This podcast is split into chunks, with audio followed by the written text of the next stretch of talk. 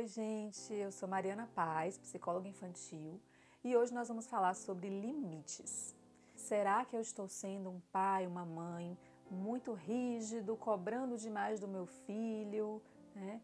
Ou será que eu estou sendo um pai muito permissivo, deixando muito solto as coisas?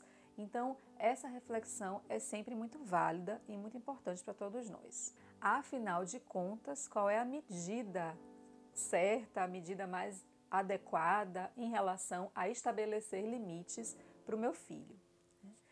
Na verdade, gente, a resposta para isso não está nos livros, não está em manuais ou qualquer coisa do tipo.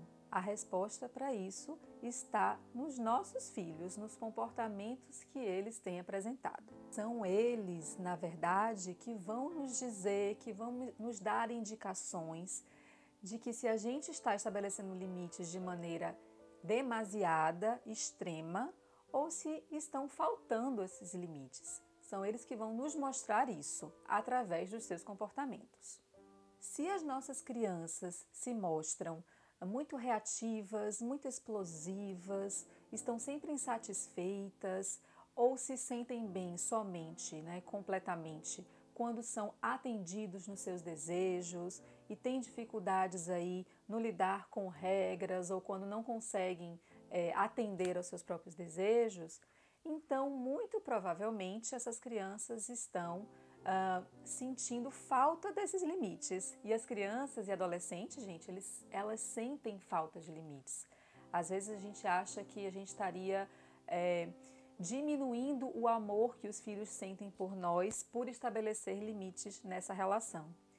E isso, na verdade, é uma grande armadilha, porque eles pedem, eles nos pedem, por meio dos comportamentos deles e das expressões e reações que eles têm, os limites que a gente estabeleça. Eles precisam disso para se organizar psicologicamente. Se, pelo contrário, as crianças e adolescentes se mostram mais acuados, apresentando medos extremos, dificuldades em falar sobre os seus problemas, sobre os seus medos, ou ficam mais quietinhos ou mais tristes, e a gente observa essa mudança de comportamento, muito provavelmente os limites estão sendo muito grandes, exagerados, né? um controle exagerado. Ou se essa criança, por outro lado, mostra-se mais muito rebelde, ou se ela está sempre respondendo a tudo, ou está sempre se colocando contra aquilo que a gente fala, mostrando-se visivelmente incomodada com aquele controle extremo, também é uma outra indicação para a gente de que talvez esses limites estejam no extremo. Então, são sempre elas, as crianças, os adolescentes, os pequenininhos, os grandinhos, que vão nos mostrar o quanto essa medida do limite está sendo suficiente, né, adequada ou não. Falando sobre isso, sobre esse exagero nos limites, o que pode acontecer de maior problema nisso é que gera uma invalidação com relação aos sentimentos das crianças e dos adolescentes. Então a gente pode ensinar para eles que o que eles sentem, o que eles desejam não é válido ou não é importante. E aí isso pode ser uma grande dificuldade e gerar inúmeros problemas quando eles forem crescendo e se desenvolvendo, tornando-se assim adultos que é, entendem que os seus sentimentos não são importantes, que eles não podem ou não precisam falar para o outro sobre eles, que eles não precisam respeitar os próprios desejos e sentimentos. E isso pode gerar uma série de dificuldades de construção de eu, de self, né? E muitos problemas de ansiedade, outros podem aparecer aí. Então, a gente não pode transformar o estabelecimento de limites é, em invalidação de sentimentos.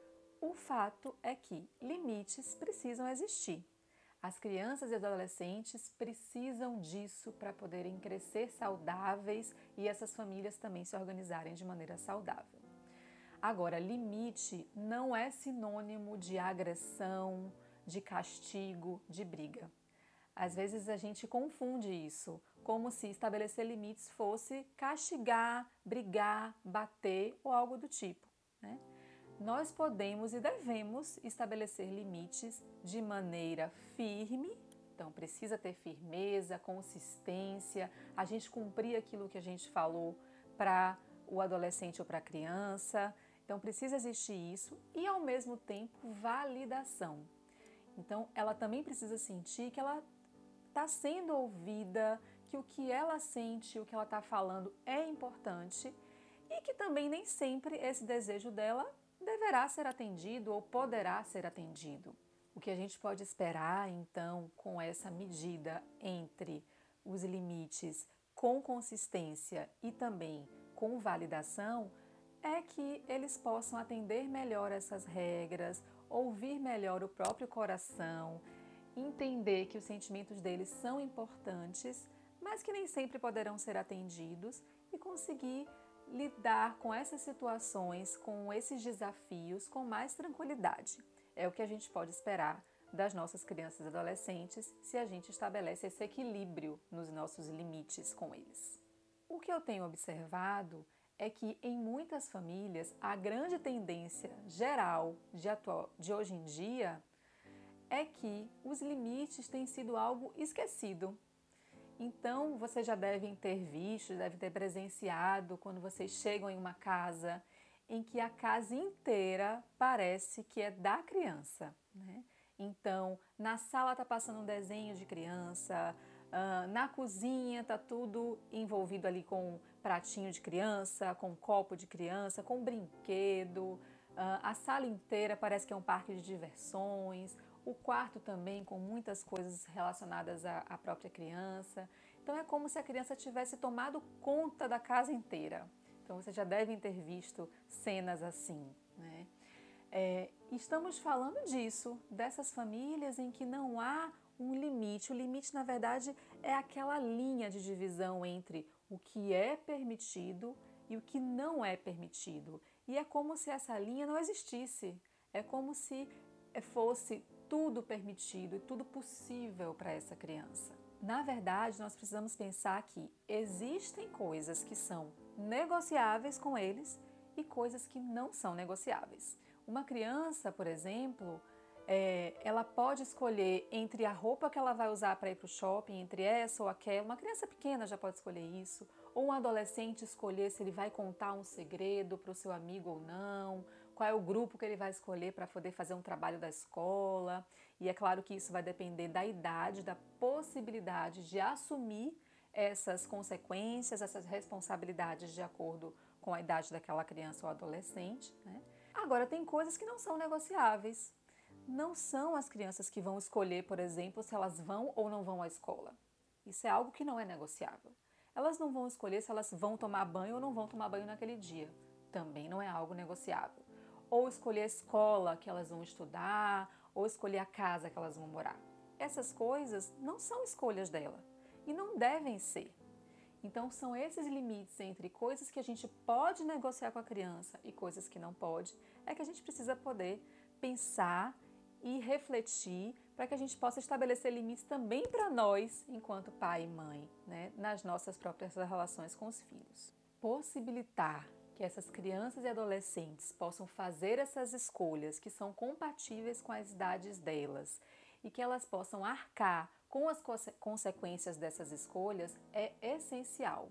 A gente vai estar tá aumentando as chances, as possibilidades delas poderem desenvolver responsabilidade, assumir o que é que está produzindo ali nas suas decisões, nas suas atitudes, e a gente vai então é, ajudar eles a se desenvolverem enquanto sujeitos, enquanto indivíduos, enquanto pessoas no mundo. A mensagem que eu queria trazer para vocês hoje é exatamente essa: que a gente possa pensar nos limites que estamos estabelecendo nas relações com os nossos filhos, como é que isso tem acontecido na minha relação e será então que eu posso, eu preciso rever essa maneira que eu tenho estabelecido esses limites, como será que meu filho está reagindo a isso e se comportando em função desse tipo de relação que eu estou estabelecendo? Então, vamos ficar atentos, olhar com carinho e com atenção os nossos filhos e rever as nossas atitudes de limites. Limites são importantes, precisam existir e a gente precisa ficar atento a isso. Um beijo, até a próxima. Tchau, tchau.